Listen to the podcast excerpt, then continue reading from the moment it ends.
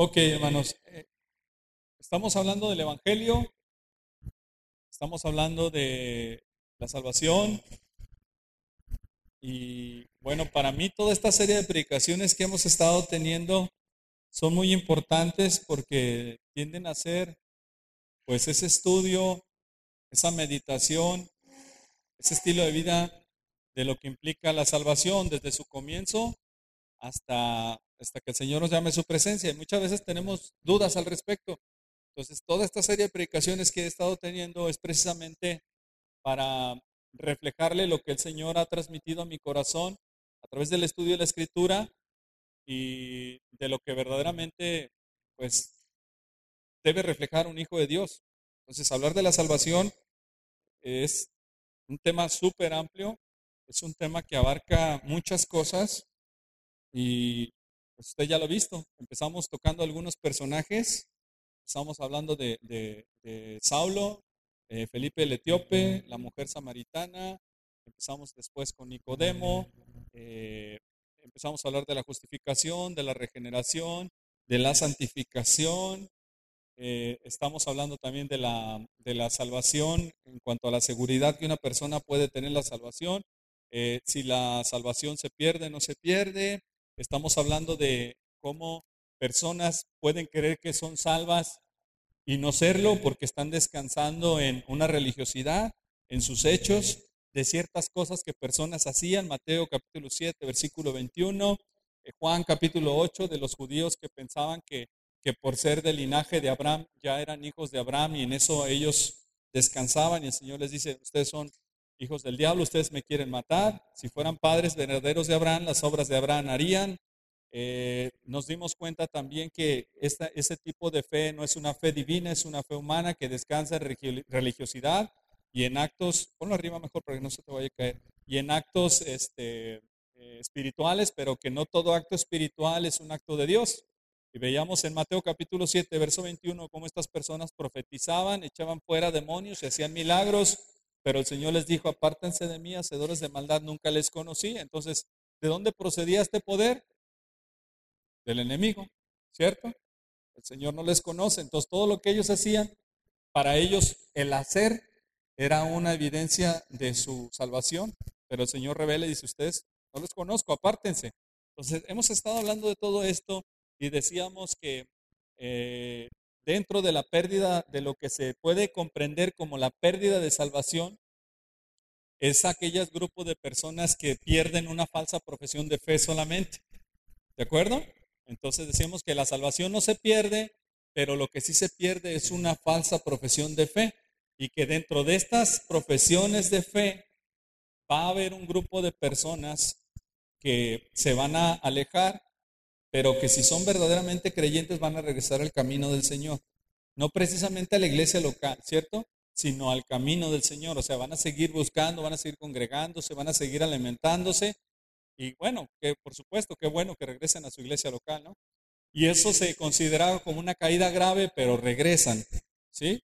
Y también decíamos que dentro de la salvación está este proceso donde personas que caen, caen, pero lo que llamamos una caída total para nunca regresar. Entonces aquí estamos diciendo que las personas no pertenecieron al rebaño verdaderamente del Señor, sino que estuvieron ahí y como dice el apóstol Juan, salieron de nosotros, pero no eran, no eran de nosotros, porque si, si hubiesen sido nosotros, habían permanecido en nosotros, ¿verdad?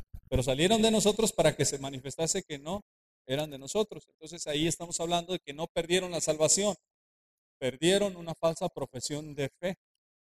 De todo esto y mucho más hemos estado hablando a lo largo de muchos domingos y yo le animo para que, bueno, esto lo pueda usted seguir escuchando por medio de las predicaciones que el hermano Armando está subiendo a las plataformas diferentes, a la página de WhatsApp, eh, y la pueda escuchar, la pueda compartir, la pueda meditar y pueda darse cuenta de lo que el Señor está hablando por medio de su servidor. Y lo hago con mucho gusto porque ciertamente hay muchas preguntas respecto a lo que es la genuina salvación. Y es nuestra responsabilidad, hermanos, estudiar acerca de la salvación. Porque sabemos que eh, hoy en día hay muchas personas que toman el cristianismo como, pues como una moda. Y más cuando hay artistas que, que, son famosos y que son cristianos o, o personas que, que, a lo mejor atraen eh, a otras con esto. Entonces para nosotros es importante no dejarme llevar por el solo hecho de, de que hable de la fe, para que hable de la fe a otro eh, en el sentido de que yo puedo confirmar mi salvación constantemente a través de la palabra de Dios y no solamente por un, acto que tuve en el pasado como una oración y quedarme ahí. Entonces, ese es el, ese es el peligro, ese es el riesgo. Y el asunto es que, pues, Satanás está muy, muy eh, contento con las personas que no son genuinas. Eh, para él es algo genial, maravilloso, que una persona diga que es cristiana, pero no tenga temor de Cristo. Entonces, algo que hemos estado viendo es que el apóstol Pablo en Filipenses, la semana pasada, nos mencionaba que la salvación se lleva a cabo con temor y temblor. Entonces, eso nos habla de un estilo de vida diario, de dependencia del Señor, ¿sí? De una verdadera consagración a Cristo. Eh, yo puedo engañar a todo mundo, pero al final de cuentas, el tremendo error que estoy cometiendo es que delante de Dios no puedo hacer nada. Entonces, el engañado voy a ser yo. Eh, imagínense qué tremendo estar escuchando personas que estuvieron pensando que estaban haciendo cosas buenas y que al final el Señor les diga, apártate de mí, nunca te conocí, hacedor de maldad. Estas personas echaban demonios, profetizaban, hacían milagros, etcétera, etcétera, etcétera, y que no la reconozca el Señor, es algo fuerte, es algo muy lamentable, es una tragedia. Entonces, para mí esta serie de estudios es muy importante porque no se trata de que tú y yo vengamos a la iglesia. Eso es parte de, pero no es el todo. No se trata de que digas soy cristiano. Eso es parte de, pero no es el todo. Entonces, lo que vamos a ver ahora el día de hoy es Romanos capítulo 1, versículo 1 y lo que veremos es el llamamiento en la vida del apóstol Pablo y la luz que se manifiesta en los primeros versos del capítulo 1, versículo 1 al versículo 7, respecto a algunas cuestiones importantes del Evangelio. ¿Sí? Entonces vamos a seguir meditando en esto y que podamos ver aún más a fondo lo bello que es hablar del Evangelio en mi vida. Entonces leemos Romanos capítulo 1, versículos 1 al 7. Pablo, siervo de Jesucristo, llamado a ser apóstol, apartado para el Evangelio de Dios, que él había prometido antes por sus profetas en las Santas Escrituras acerca de su Hijo nuestro Señor Jesucristo, que era del linaje de David según la carne, que fue declarado Hijo de Dios con poder según el Espíritu de Santidad por la resurrección de entre los muertos. Verso 5. Y por quien recibimos la gracia y el apostolado para la obediencia a la fe en todas las naciones por amor de su nombre, entre las cuales estáis también vosotros, llamados a ser de Jesucristo, a todos los que estáis en Roma, amados de Dios, llamados a ser santos, gracia y paz a vosotros de Dios nuestro Padre y del Señor Jesucristo. Esta es la versión, la, porción que vamos a ver esta mañana, ¿cierto? Ahora, Pablo se identifica con la iglesia. Entendamos que esta, esta porción, el, apóstol Pablo la está escribiendo desde Corinto a los hermanos en Roma, eh, y Pablo está eh, denotando ahí sus credenciales, ¿no? Para demostrar la autoridad que el Señor le ha dado eh, con respecto a esta iglesia. Es una epístola que fue escrita alrededor del año 56 después del Señor. Entonces, para que nos ah, más o menos demos una idea en el, en el tiempo, ¿verdad? Del Señor, si pensamos en el año 33, que es cuando el Señor es llevado al martirio, al año 56, ¿de acuerdo? ¿Cuántos años son? 23. Entonces está prácticamente fresco todo esto. Al año 56. No ha pasado mucho tiempo. ¿Quién tiene 23 años? ¿Cuántos años tienes, Leslie? 20. Mire, o sea, pensemos, por ejemplo, Leslie, que tiene 20 años, habían pasado 23 años de la partida del Señor, eh, el Señor había sido llevado al martirio y esta carta está siendo escrita aproximadamente en el año 56, ¿de acuerdo? Entonces está muy fresco. Y nosotros, bueno, que tenemos esta epístola, nos podemos dar cuenta de que Pablo se identifica en el verso 1 como siervo de Jesucristo. Eh, y, algo que es muy rico teológicamente hablando es que podamos nosotros eh, comprender esta palabra siervo que en el original griego se menciona de una manera más apegada con esclavo. Yo recuerdo hace mucho tiempo en unas conferencias en la Iglesia Bíblica de Guadalajara, unas conferencias de liderazgo de, de la Iglesia de Willow Creek en Chicago, que vinieron al final del evento, uno de los directores de la iglesia de Willow Creek pasó y dio las gracias a Dios por la vida de los hermanos y hermanas que estaban sirviendo. Eh, pero él dijo, doy gracias a Dios por cada una de ustedes, de los... Ah, habló acerca de una palabra, eh, servidores, pero la hizo de otra palabra, que se oía algo como, como no, no adecuado, ¿sí? Eh, se me fue ahorita el, como, como, por ejemplo, alguien que está solamente de, exclusivo al servicio, pero utilizó una palabra, por ejemplo, si nos dicen a todos, gracias a todos mis esclavos en el Señor, porque escuchar que yo eh, soy esclavo hoy en día, ¿ah? ¿Sí? Es algo así como, caray, ¿qué me quiso decir? Eh, en el original griego, hermanos, esta, esta palabra, esclavo, eh, a ver si ahorita me recuerdo de la palabra exacta que utilizó el hermano, este, y que fue un poquito así chocante para los que estaban oyendo. En el original griego no, no, nosotros no encontramos la palabra siervo. Hoy en día nosotros escuchamos la palabra siervo y si yo te digo, oye, siervo, ven, eh, uno se siente agradecido que le digan siervo. Pero si yo le digo, oiga, oye, esclavo, ven, ¿cómo se siente eso? ¿Podemos tener una diferencia? Hoy en día sí. Pero en el original griego no dice siervo, dice esclavo. ¿Me explico? Entonces, hay palabras que en el idioma original son muy importantes aclararlas porque ese fue el sentido estricto de lo que se quería transmitir. Entonces, la palabra siervo a nuestra traducción implica un servidor, ¿cierto? Pero el original no dice servidor, dice esclavo.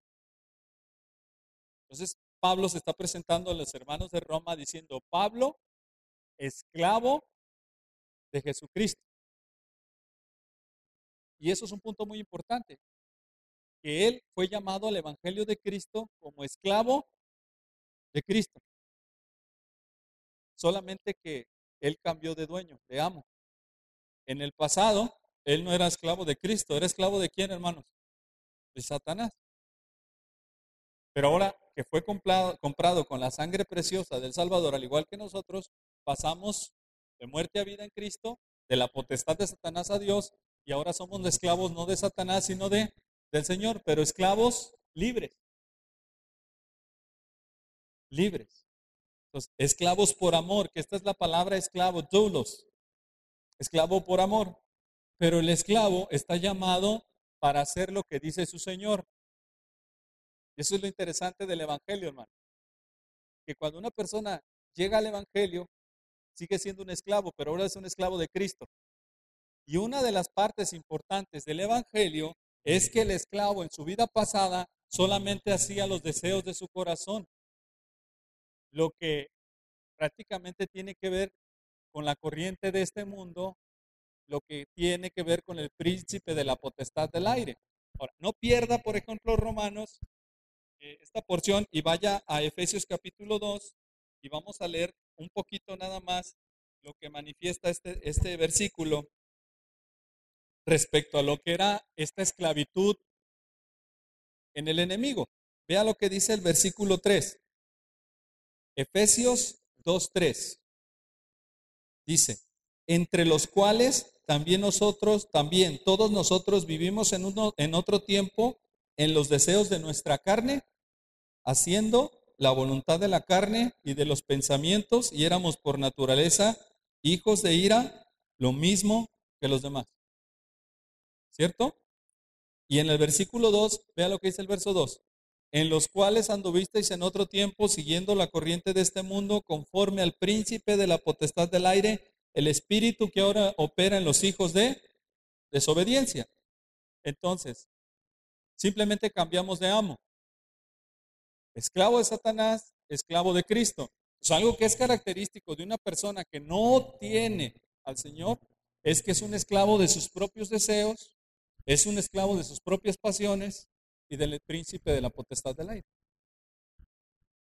Ahora, cuando el Señor quebranta el corazón, cuando el Señor entra a la vida espiritual del hombre y ocurre todo lo que hemos estado estudiando en estos domingos, hay otro tipo de esclavitud. Es un esclavo doulos, es un esclavo por amor, es un esclavo que necesita a su Señor a pesar de haber sido comprado, puesto en libertad. ¿Sí? Y en el, en el contexto de la esclavitud real, hablando de la esclavitud real, no esclavitud ahora espiritual, eh, un esclavo no tenía derechos. Un esclavo era como un objeto o peor que un animal, muchas veces así era tratado. Entonces era algo que era común en la, en la cultura, era permitido. Pero ocurría que cuando pasaba un proceso determinado, eh, dentro de la enseñanza hebrea se daba una libertad a los esclavos. ¿De acuerdo? Y esa libertad que se daba al esclavo, bueno, le permitía prácticamente dejar ese estilo de vida, pero como el esclavo no sabía hacer otra cosa más que ser esclavo muchas veces, entonces ese esclavo cuando era despedido no se quería ir. Y mucho más si su amo lo trataba bien, temeroso de Dios. Entonces el esclavo decía, yo me quiero quedar contigo. Y a eso se le llama el esclavo dulos, el esclavo por amor. Tú ya eres libre, vete. Ya cubriste el tiempo determinado. Pero ese esclavo tenía dentro de la familia, del amo, familia, y entonces él se podía ir, pero su familia le pertenecía al amo, no al esclavo. Entonces era una de las cosas por las cuales también el amo, eh, el perdón, el esclavo se quedaba en casa del amo entonces lo que hacía el amo era, lo tomaba y le, le horadaba su nariz o su oreja, y eso era una muestra del esclavo por amor. Pero era un esclavo libre que voluntariamente decidía ahora quedarse con el amo para seguirle sirviendo. Era una forma muy diferente de servicio. Y eso es prácticamente una muestra de lo que ocurre cuando el Señor nos rescata. O sea, el Señor nos compra nos saca del lugar donde estábamos, hablando de las tinieblas, y nos pone en libertad. Y nosotros, ¿qué hacemos? Le seguimos por amor. Eso es lo que está Pablo diciendo. Yo soy un esclavo de Cristo que le sirve al Señor. ¿Por qué? Por amor. Soy un esclavo de Cristo que ha sido tomado con un llamamiento. ¿Y cuál era el llamamiento de, Pablo específicamente? Un apóstol, un enviado mensajero. ¿De acuerdo? Y este es un tema muy importante porque dentro del apostolado podemos ver que lo que implica la palabra de Dios es que era el grupo de los doce que escogió directamente el Señor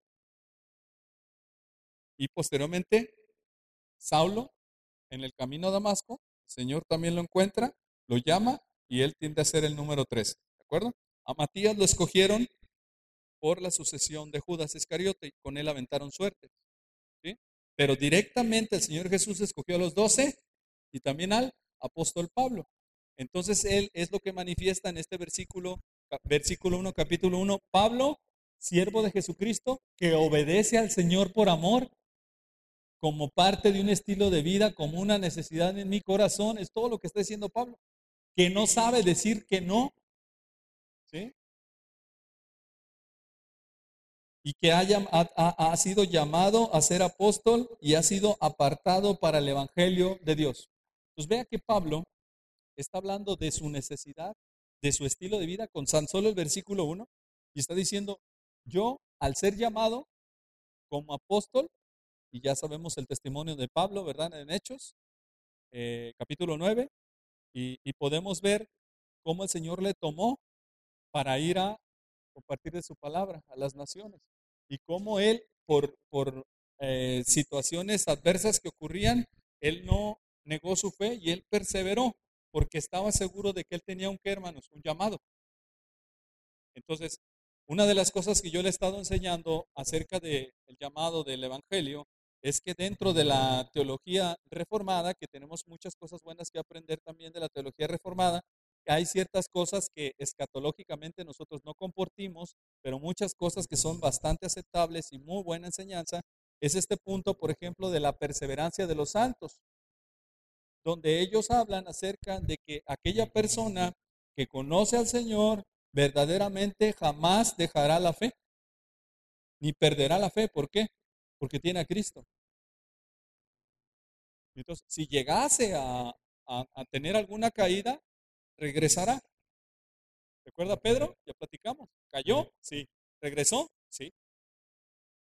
¿Por qué? Porque estamos viendo personas humanas, personas como usted y como yo, débiles, imperfectas, pero que tienen al Espíritu de Dios y que van a perseverar en un llamamiento santo. Entonces, por más situaciones adversas que ocurrían en el apóstol Pablo, él no menguaba en su fe. Él perseveraba. Él aumentaba su necesidad de buscar al Señor. Entonces, es muy interesante ver cómo nosotros siendo tan débiles, esta fe en el Señor Jesucristo nos va a hacer perseverar. Entonces, podían encerrar al apóstol Pablo, podían lastimarlo, podían apedrearlo, podrían llevarlo a naufragios, a cárceles, azotes, tribulaciones, peligros, todo eso. Y la fe de Pablo seguía firme. ¿Por qué? Porque él era un esclavo de Cristo. Entonces, ah, hablando acerca de esta, de esta esclavitud y de este llamado, hermanos, el apóstol Pablo lo tenía muy claro. Y es que cuando hablamos del Evangelio, hermanos, tenemos nosotros que comprender que no solamente se trata de perdón de pecados, se trata de un, un propósito divino y perfecto en tu vida y en mi vida. Imagínate qué maravilloso es poder pensar el hecho de que Dios ve todo lo que yo no veo. Él no está sujeto a un tiempo y entonces Él tiene un propósito divino con cada hijo suyo. Y no importa que yo no pueda ver más allá, yo puedo confiar. Y yo puedo ver que Él me salvó por su gracia, por su misericordia, pero que Él me ha dado a mí la oportunidad de ser usado como instrumento en sus manos. ¿Cuántas personas, hermano, no tienen gozo en su corazón por haber tenido quizás la oportunidad de participar en su vida de algo importante? ¿No? Eh, personas que dejaron un rastro, una huella, como parte de, algún hecho, ¿no? Eh, por ejemplo, aquí tú vas al, centro de San José y ahí están los cabeños ilustres y están ahí sus bustos y hablan acerca de cada uno de ellos con mucho respeto y, con una, eh, eh una exaltación de, lo que contribuyeron a la sociedad. Eso es bueno. Pero cuando hablamos acerca de las cuestiones del Señor, es todavía mucho mejor, hermanos, porque hablar del reino espiritual es algo muy especial, muy importante, que tiene un impacto en el reino de Dios. Y es algo maravilloso porque como no lo veo con mis ojos, puedo ver realmente que es real a través de la escritura. Y entonces Pablo tiene un llamado, un propósito, y en esa esclavitud Dios le va a usar. Que es la forma como funciona hoy. No hay otra forma de, trabajar del Señor más que a través de su iglesia hoy. Y la iglesia eres tú. Y soy yo. Esa es la forma. Por medio de los esclavos. ¿Sí? por medio de cada uno de los que tienen un llamado. Y entonces se menciona, hermano, en, esta, en este apostolado del apóstol Pablo, en el versículo, versículo 1, que él fue apartado, fíjese bien en la parte final, apartado para qué? Para el Evangelio de Dios. Fue apartado para el Evangelio de Dios. Y eso significa un llamado, un propósito, un honor, una misión que cumplir. Y cuando vemos en los versículos 2 y 3, vemos que este llamamiento tiene con el cumplimiento de lo que había sido escrito o prometido siglos atrás, que tiene que ver con Cristo. Pues nosotros leemos, hermanos, desde la historia del Antiguo Testamento, el Mesías prometido, que habría de llegar para sanidad espiritual de los corazones de los seres humanos. Y desde Génesis capítulo 3, versículo 15, donde se menciona la caída del hombre, se menciona que de la simiente de la mujer vendría uno que iba a ser herido, pero este iba a pisar la cabeza de la serpiente. ¿sí? Y eso se conoce como el protoevangelio, desde Génesis capítulo 3. A través de la historia de la iglesia, del Antiguo Testamento podemos ver porciones en la palabra de Dios donde se está hablando acerca de la llegada del Mesías. ¿Por qué menciono esto? Porque en el versículo 2 y versículo 3 dice lo siguiente, que él había prometido antes por sus profetas en las santas escrituras acerca de su Hijo Jesucristo, nuestro Señor Jesucristo, que era del linaje de David según la carne. Entonces Pablo lo que nos está diciendo es, yo, el esclavo de Cristo, el que ha sido llamado para ser apartado del Evangelio, para obedecer al Señor, sí, yo Pablo, siendo parte de lo que ya había sido prometido por el Señor desde antes, por los profetas en la palabra, acerca de Cristo, aquel que había de venir del linaje de David. Entonces, hermanos, esto es completamente algo muy especial para nosotros. ¿Por qué?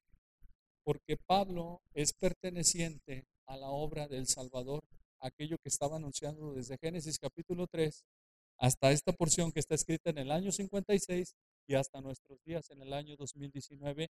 La profecía sigue siendo llevada a cabo que todo aquel que cree en el Señor verdaderamente como único y suficiente Salvador va a ser salvo, va a ser apartado, va a ser escogido, va a ser llamado, va a ser esclavo de Cristo, va a ser salvado. Entonces, qué honor, qué privilegio, qué gozo que yo pueda ser parte de aquel que derramó su sangre en la cruz en aquel año 33. Y más allá todavía, en aquel que aún los profetas en Antiguo Testamento hablaban que había de venir. Estamos hablando de Cristo. Mire lo que dice la palabra de Dios. Si vamos a algunos textos que son muy importantes que, podemos analizar, quiero que veamos, por ejemplo, eh, Isaías. Vamos a Isaías capítulo 9.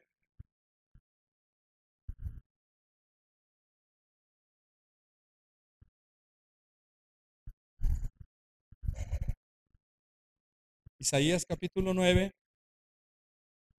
Escuchemos la, profecía de, Isaías referente al Señor en el versículo 6 y 7. Isaías 9, 6 al 7. No pierda Romanos, que vamos a regresar.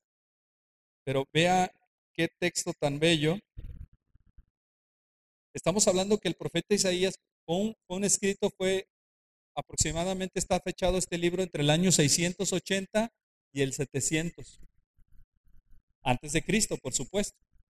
Entonces, 680 y 700 antes de Cristo. ¿Y de quién está hablando Isaías? De Cristo. ¿De acuerdo? Entonces, imagínense de los siglos que estamos hablando antes. ¿Cómo puede ser posible que humanamente alguien, siglos atrás siglos, pueda saber del nacimiento del Señor? Es prácticamente imposible.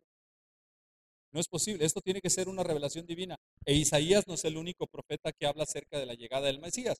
Isaías capítulo 9, versículos 6 a 7 dice, porque un niño nos es nacido, hijo nos es dado, y el principado sobre su hombro, y se llamará su nombre admirable, consejero, Dios fuerte, Padre eterno, príncipe de paz. Leemos el 7. Lo dilatado de su imperio y la paz no tendrán límite sobre el trono de David y sobre su reino, disponiéndolo y confirmándolo en juicio y en justicia desde ahora y para siempre. El celo de Jehová de los ejércitos hará esto. ¿De quién está hablando? De Cristo. Años 680, 700 antes del Señor. Es maravilloso. Y entonces los profetas estaban anunciando aquel que habría de venir. Leamos un, texto más. Leamos ahora al profeta Jeremías. Veamos al profeta Jeremías el capítulo 31. Avance de Isaías, vamos a Jeremías. Vamos al capítulo 31. Y dice la palabra de Dios en el versículo 31, Isaías 31, 31. He aquí, Vienen días, dice Jehová, en los cuales haré nuevo pacto con la casa de Israel y con la casa de Judá. No como el pacto que hice con sus padres el día que tomé su mano para sacarlos de la tierra de Egipto, porque ellos invalidaron mi pacto, aunque fui yo un marido para ellos, dice Jehová. Pero este es el pacto que haré con la casa de Israel. Después de aquellos días, dice Jehová, daré mi ley en su mente y las escribiré en su corazón, y yo seré a ellos por Dios y ellos me serán por pueblo. Y no enseñará más ninguno a su prójimo ni ninguno a su hermano diciendo, conoce Jehová, porque todos me conocerán, desde el más pequeño de ellos hasta el más grande, dice Jehová, porque perdonaré la maldad de ellos y no me acordaré más de sus pecados. ¿De qué está hablando? De un corazón de carne, de una vida espiritual, de Cristo, de su perdón eterno. Profeta Jeremías. Entonces, nos podemos dar cuenta, un, un, texto más, hermanos, vamos a ver un texto más respecto a esto. Vamos ahora al Nuevo Testamento y vamos a la primera epístola del apóstol Pedro. Vamos a la primera epístola del apóstol Pedro, vamos a dirigirnos al capítulo 1, versículo 10. Primera de Pedro 1, versículo 10. Le escuche esto que dice Pedro. Dice, Primera de Pedro 1.10 dice, los profetas que profetizaron de la gracia destinada a vosotros, inquirieron y diligentemente indagaron acerca de esta salvación de la cual se hablaba, escudriñando qué persona y qué tiempo indicaba el Espíritu de Cristo que estaba en ellos, el cual anunciaba de antemano los sufrimientos de Cristo y las glorias que vendrían tras ellos. A esto se les reveló que no para sí mismos, sino para nosotros, administraban las cosas que ahora os son anunciadas por los que os han predicado el Evangelio por el Espíritu Santo enviado del cielo, cosas en las cuales anhelan mirar los ángeles. ¿De qué está hablando? Del Evangelio. De aquello que estaba siendo anunciado desde el Antiguo Testamento por los profetas, que no había sido completamente revelado y que ahora nosotros qué? Tenemos. Entonces el apóstol Pablo está diciendo, Pablo, apóstol de Jesucristo, pero está anteponiendo la palabra, no olvide eso muy importante, esclavo, con un llamamiento apartado para el Evangelio, recordando que es parte de aquel que había sido prometido que había de venir. Entonces, dígame si no, esto es muy importante para usted y para mí. Que Pablo no está solamente mostrando sus credenciales, sino está diciendo que es perteneciente a la misma promesa del cual un día se mencionó que habría de llegar del linaje de David. Y esto es muy, muy hermoso porque cuando el rey David quiere construirle un templo al Señor, una casa, el Señor no se lo permite, pero le da una promesa y asimismo, ¿verdad? También, junto con la promesa de que su hijo Salomón va a construir el templo, también esa promesa de que nunca faltará un descendiente de esa línea y que vendrá un reinado y un reinado eterno. ¿De quién está hablando? De Cristo. Entonces, lo que está haciendo el apóstol Pablo, hermanos, es recordar a la iglesia de Roma este honor, este privilegio, esta satisfacción tan grande que implica ser perteneciente a las promesas, a la familia de Dios.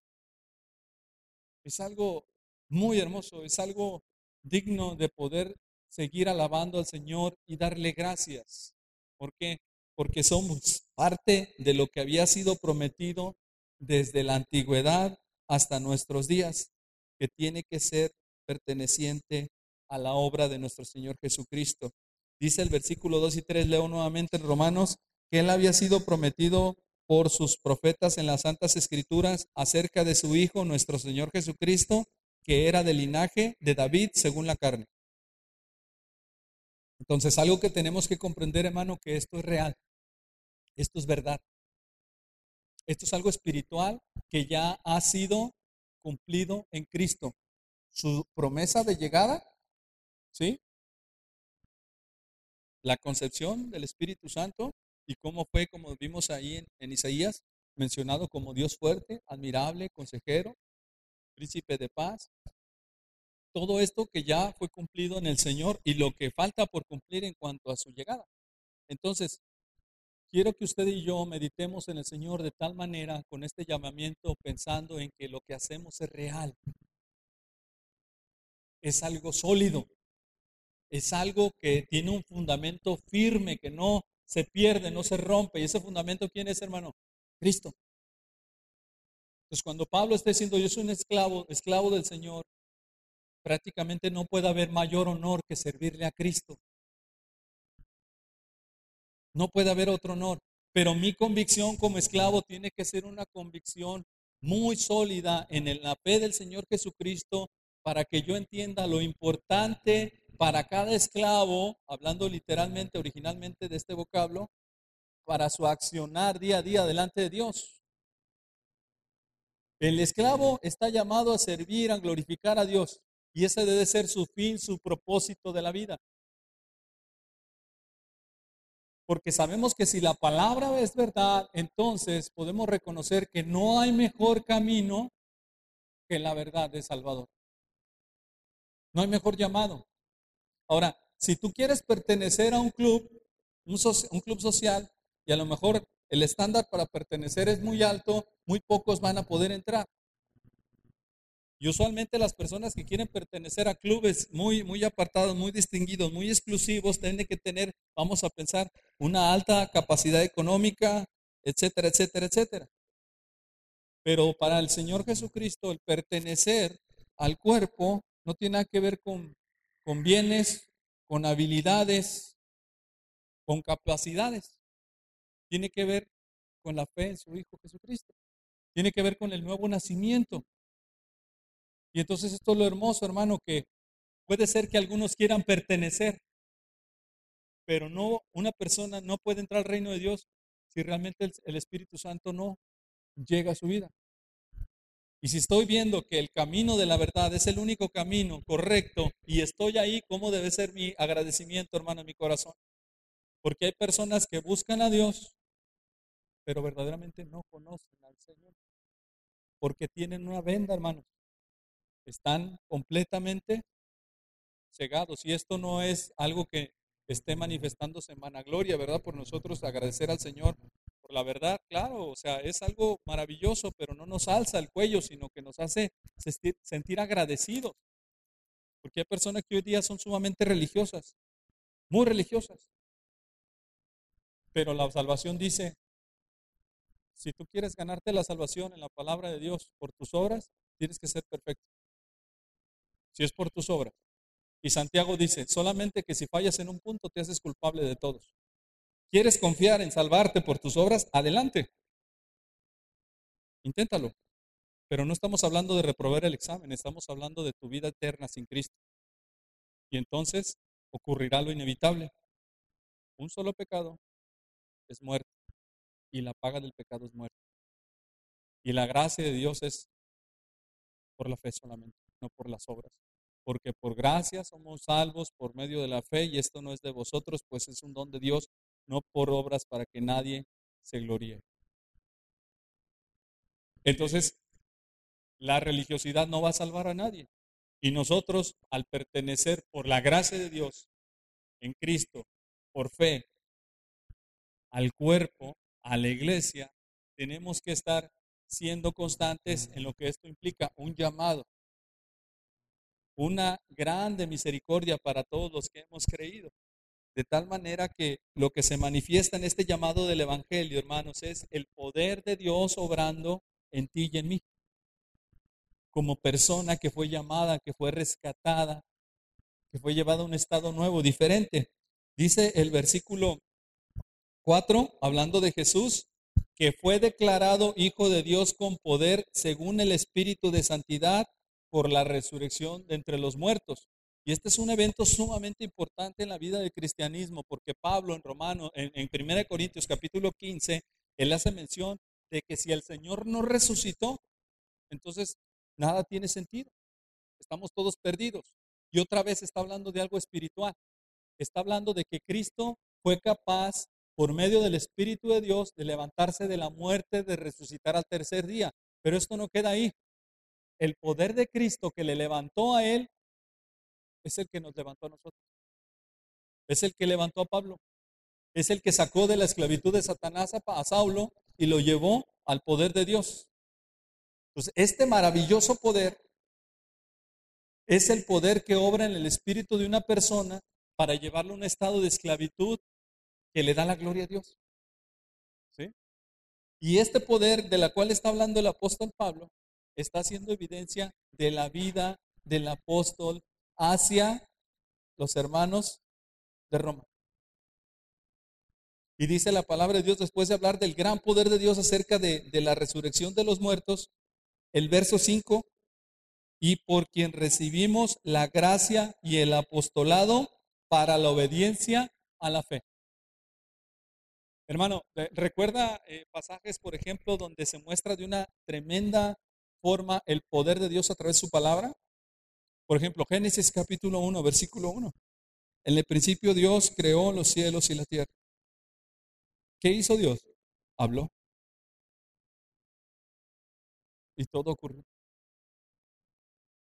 Solo con el poder de su palabra. Cuando, Nuevo Testamento, cuando el Señor llamó a Lázaro, habló. Lázaro, a ti te digo, porque algunos autores dicen, él menciona esto directamente a ti, porque si hubiera dicho levántate, dicen algunos autores, todos se levantan. Y entonces él menciona, Lázaro, a ti te digo, levántate. Entonces, el poder de la palabra de Dios, de Jesús, Dios mismo, es tan, tan grande, tan único, que es capaz de hacer esto. Pues lo que estamos viendo, mi querido hermano, es que este gran poder que se menciona en el versículo 4 es el poder que hemos recibido a través de la gracia de Dios de un llamado para la obediencia a la fe. Entonces, piensa en su pasado. Antes de conocer al Señor, le presentan el Evangelio y a través de la escritura el Señor le dice, hermano, hermana, ponga su nombre, levántate, resucita. Y ¡pum! Cristo, sálvame, perdóname de mis pecados, Señor. ¿Por qué? Porque llegó la salvación. Recuerde que las buenas nuevas es el Evangelio. El poder de Dios llegó a su vida, a usted y a mí, cuando nos compartieron de Cristo. Y dice la palabra de Dios que entonces nosotros estábamos muertos en nuestros delitos y pecados, pero ahora en Cristo pasamos a tener la vida en su nombre. Dígame si esto no es un poder de Dios obrando. Esos son milagros genuinos. Eso es una verdadera expresión del poder de Dios obrando en mi corazón. Y es así como la persona vive para la gloria de Dios. Es así como la persona es apartada. Y esa persona, hermanos, pasa de ser un hijo de la creación, ¿verdad? A un hijo de Dios. Y esa persona prácticamente pasa de tener un amo a otro. Y es algo que se menciona como la obediencia a la fe. el Señor toca tu corazón, te quebranta, te da vida. Y se menciona la obediencia a la fe. Dice, para la obediencia a la fe en todas las naciones por amor de su nombre. Entonces, aunque nuestro corazón nosotros no nos gusta que nos digan lo que tenemos que hacer, porque lo traemos por naturaleza bien marcado. ¿sí? Me gusta, a mí me gusta hacer las cosas como yo quiero. Y las hago nada más cuando yo quiero y cuando deseo y, y cuando lo siento. Eso es algo que lo traemos todos. ¿no? Y si alguien quiere cambiarte, no, no, así no es. Y me vas a disculpar, pero si yo tengo el carácter y a mí nada me da, ay, perdona porque lo traemos por naturaleza. Pero en Cristo, esas palabras terminan. ¿Por qué? Porque en el Nuevo Testamento, cuando un esclavo era desobediente a su amo, eso era digno de que el esclavo pudiera hacer con él lo que el amo quisiera. ¿Sí? Entonces podemos ver, por ejemplo, cómo Pablo está intercediendo por Filemón porque Filemón se comportó de una manera no adecuada, ¿verdad? Entonces, podemos ver estos detalles donde un amo tenía todo el derecho de tratar mal al esclavo. ¿Por qué? Porque el amo es el dueño del esclavo. Y si el esclavo este no me sirve, ¿para qué lo quiero? Yo estoy pagando por él. Él me tiene que servir a mí. Estoy hablando del contexto de aquellos tiempos. Hoy en día, desde luego que esto no, no está permitido. Pero lo que podemos ver entonces es que el esclavo simplemente fue llamado a obedecer. Y lo que menos se espera de un esclavo es que el esclavo haga lo que tiene que hacer. Porque para eso fue llamado. Entonces, ¿de qué sirve un esclavo que no se comporta como esclavo? Este micrófono con el cual estoy hablando no cumple su función, ¿para qué me sirve? Para prestárselo a mi hijo para que juegue a lo mejor, pero no sirve. Entonces piense en lo que es un verdadero esclavo que se comporta en esta obediencia a la fe con poder de Dios obrando, en un reino, en un llamamiento, en un estilo de vida de santidad que nos corresponde no solo a Pablo, a los hermanos de Roma, sino a nosotros también. Vea lo que dice el siguiente versículo. Leemos el 5 otra vez. Y por quien recibimos la gracia y el apostolado para la obediencia a la fe en todas las naciones por amor de su nombre, entre las cuales estáis también vosotros llamados a ser de Jesucristo.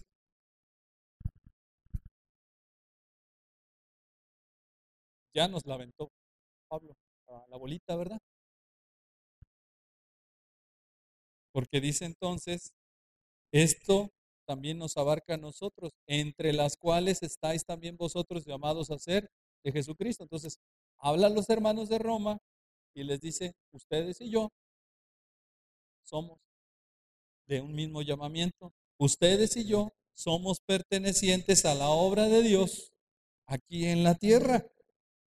Ustedes, versículo 7, los que estáis en Roma, amados de Dios, llamados a ser santos, gracia y paz de vosotros, de Dios nuestro Padre y del Señor Jesucristo.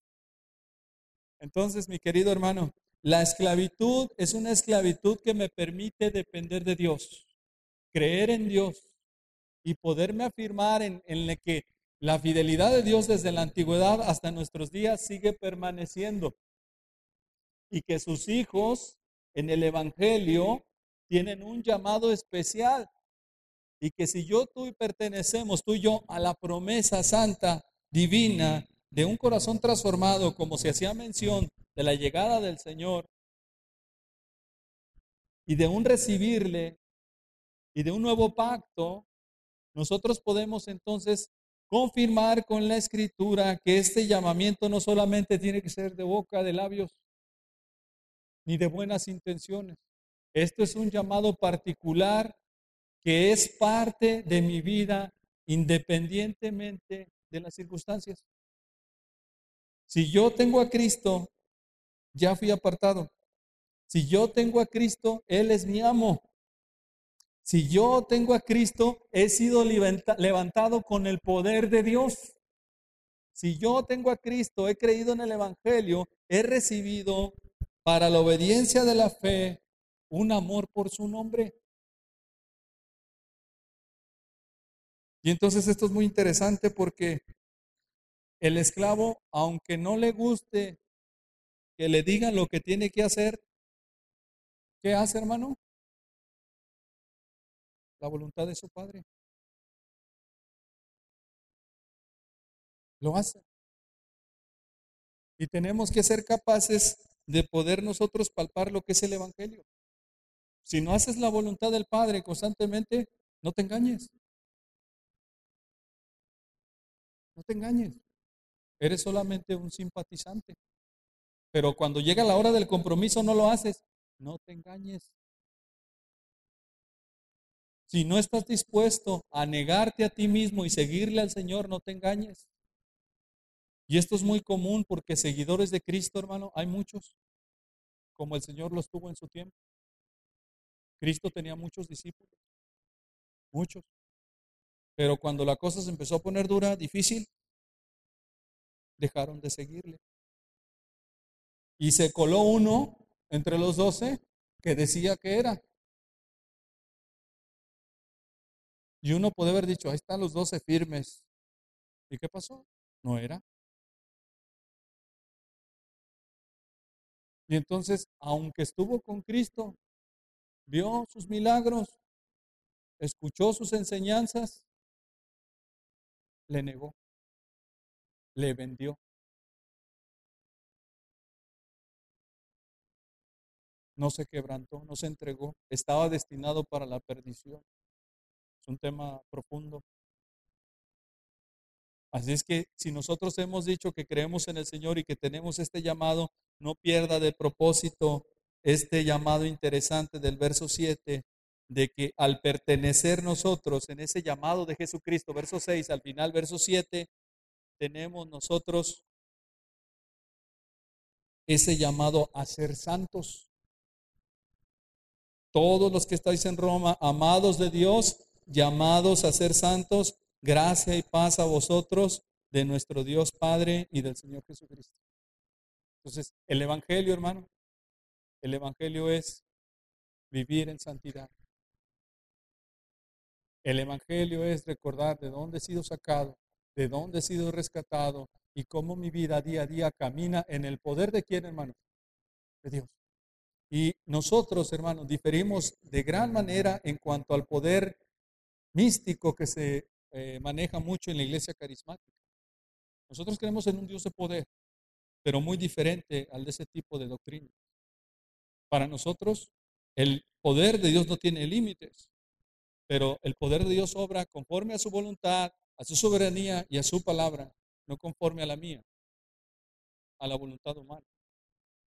Y el poder de Dios es tan maravilloso como que yo decida decirle no al pecado en ciertas áreas de mi vida. Eso es poder de Dios obrando. Pero la gente no lo quiere ver. Porque prefiere mejor apuntar el poder de Dios por otra parte, algo sobrenatural.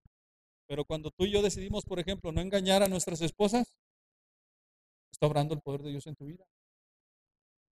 Cuando tú decides no hablar mentira, el poder de Dios está obrando en tu vida.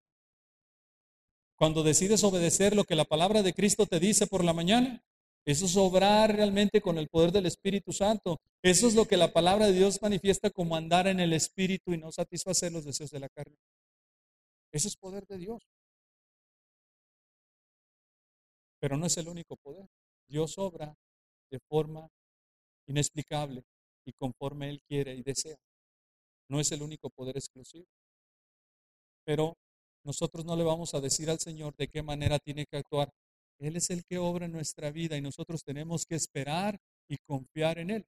Pero poder de Dios, hermano, día a día podemos obrar a través de eso en el Espíritu Santo. Hay poder de Dios. Porque en la Escritura, hermano, es la palabra insuflada, respirada por el Espíritu Santo para mí y para usted en el día a día. Y entonces es muy interesante, hermano, porque es Cristo hablando a través de nosotros. En nosotros. Y cuando estamos en contacto, Dios me habla.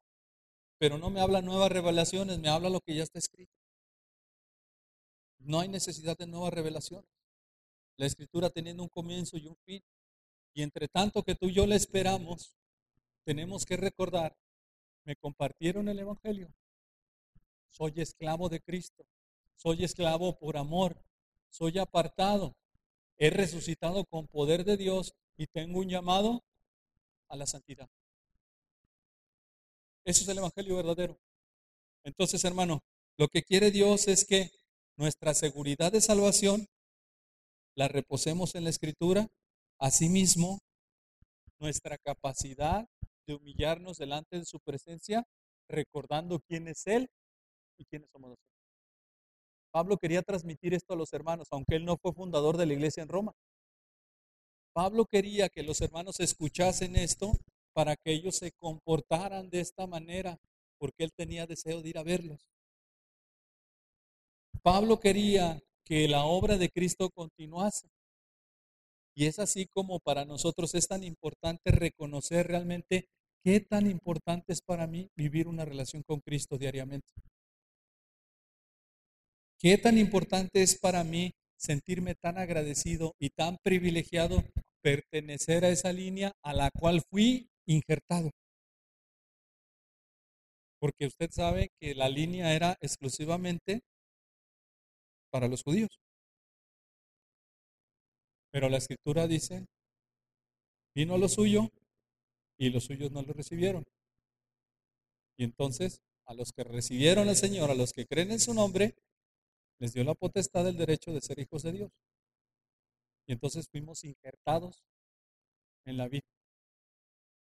Y ahí estamos, los gentiles, para la gracia de Dios. De manera que honor, qué grande privilegio y qué satisfacción hay en nuestro corazón, hermano. Así es que siéntase digno de un llamamiento. Siéntase gozoso. Cuando usted lea que de la línea de David había de venir uno que iba a reinar y reinar eternamente, usted está dentro de esa línea ya. ¿Por qué? Por la llegada de Cristo. Y porque Cristo le ha limpiado, le ha perdonado, le ha llamado, le ha apartado. Esa es la bendición que tenemos, hermano. Eso es ser perteneciente a las buenas nuevas de salvación. Un mensaje como estos, hermanos, no nos da más que una gratitud de nuestro corazón. Así es que ahí en su lugar, hermano, cierre sus ojos, vamos a orar.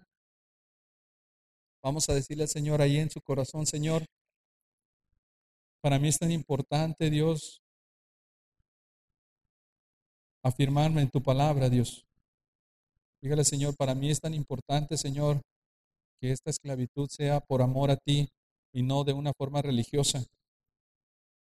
Dígale, Señor, Señor, para mí es tan importante alabarte, Señor, por este poder que obra en mí, por tu Espíritu Santo. Un poder, Señor, que no es para mi beneficio personal, sino para tu gloria. Un poder que sujeta toda pasión, todo pecado, Señor, para honrarte y glorificarte a través de mi vida de santidad. Dígale al Señor ahí en su corazón, Señor, te doy gracias porque me has dado el privilegio de ser parte de tu obra sin merecerlo. He sido injertado en tu pueblo. Y yo te ruego, Señor, que no me engañe delante de ti. Yo te ruego, Señor, que mi vida pueda yo reconocer mi esclavitud en un sentido todavía más amplio, más eh, exhortativo, más confrontante con la manera en cómo estoy actuando, Dios, porque hago algo que hago deliberadamente, Señor, que no tiene que ver con tus caminos, es algo rebelde y pecaminoso, Señor. Gracias porque tú eres mi amo, Señor, y a diferencia del amo anterior, Señor, tú me amas verdaderamente. Tú me amas, Señor, tú has entregado mi vida, tu vida por mí, Señor, y Señor, es un honor servirte. Perdóname, Señor, por mis faltas. Yo quiero consagrarme a ti, Dios, este llamado, Señor, es un llamado muy especial del cual no soy digno, pero ahora tengo la bendición de participar por tu misericordia, Dios. Gracias, Señor, por, tu palabra.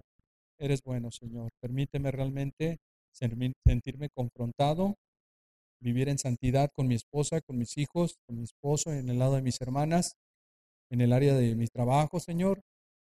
Permíteme realmente ser congruente con mis actos alabarte a ti, Señor. No puedo engañarte, Dios. Confróntame ahora, Señor, y no después, porque mi anhelo es alabarte y, y Señor, si bien sé que la salvación no se pierde, también sé que hay personas que están siendo engañadas, que realmente no te conocen y que parece que están muy cómodas, Señor. Yo no quiero ser parte de eso porque te tengo a ti y tu palabra, Señor, es la que habla día a día mi corazón, Dios. Sé que tu salvación, Señor, es genuina, es completa y es eterna pero sé también, Señor, que un verdadero esclavo, un verdadero, Señor, siervo tuyo, eh, jamás, jamás, Señor, será rebelde de continuo, Señor, siendo oídos sordos a tu palabra. Gracias, Señor, en el nombre de Jesús. Amén.